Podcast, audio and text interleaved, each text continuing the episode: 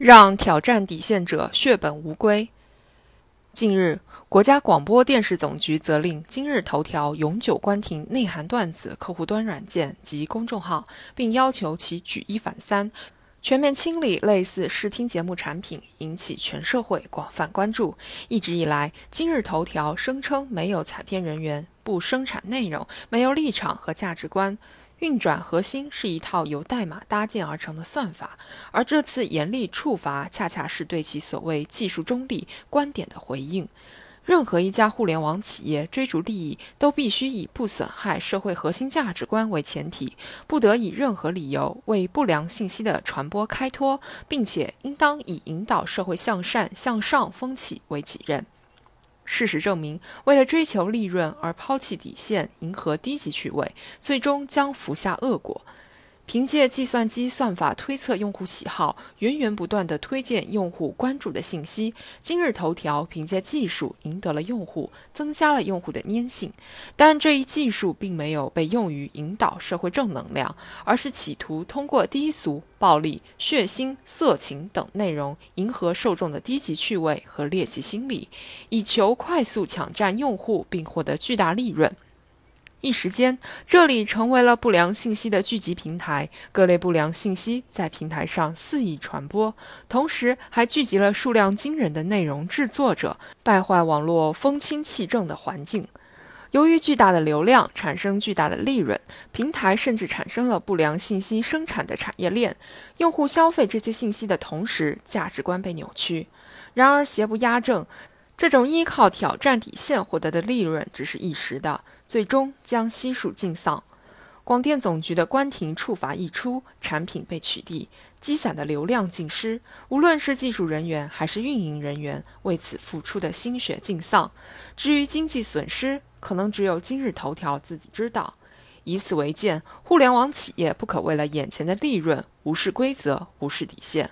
或许可以在短时间内获得惊人的增长，获得巨额的利润，但是，一旦关停，一切归零。市场经济追逐利润无可非议，但需有底线意识。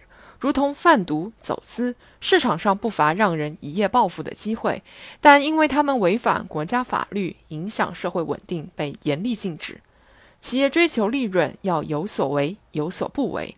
今日头条通过内涵段子客户端和公众号，以色情、暴力等低俗内容吸引用户，无异于引导用户吸食精神的鸦片。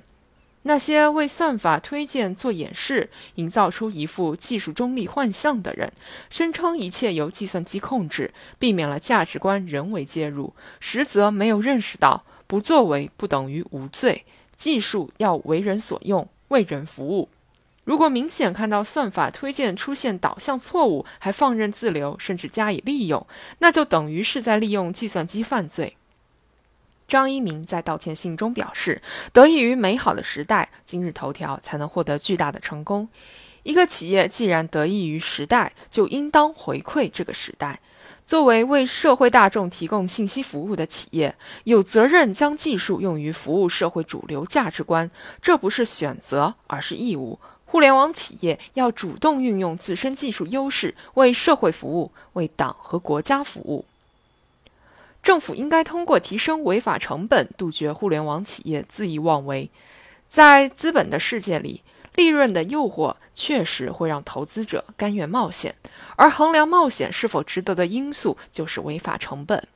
长期以来，一些互联网企业抱着一边写检讨一边挑战底线的想法，在政府一再禁止下，不断的发布传播低俗不良信息，严重影响社会风气。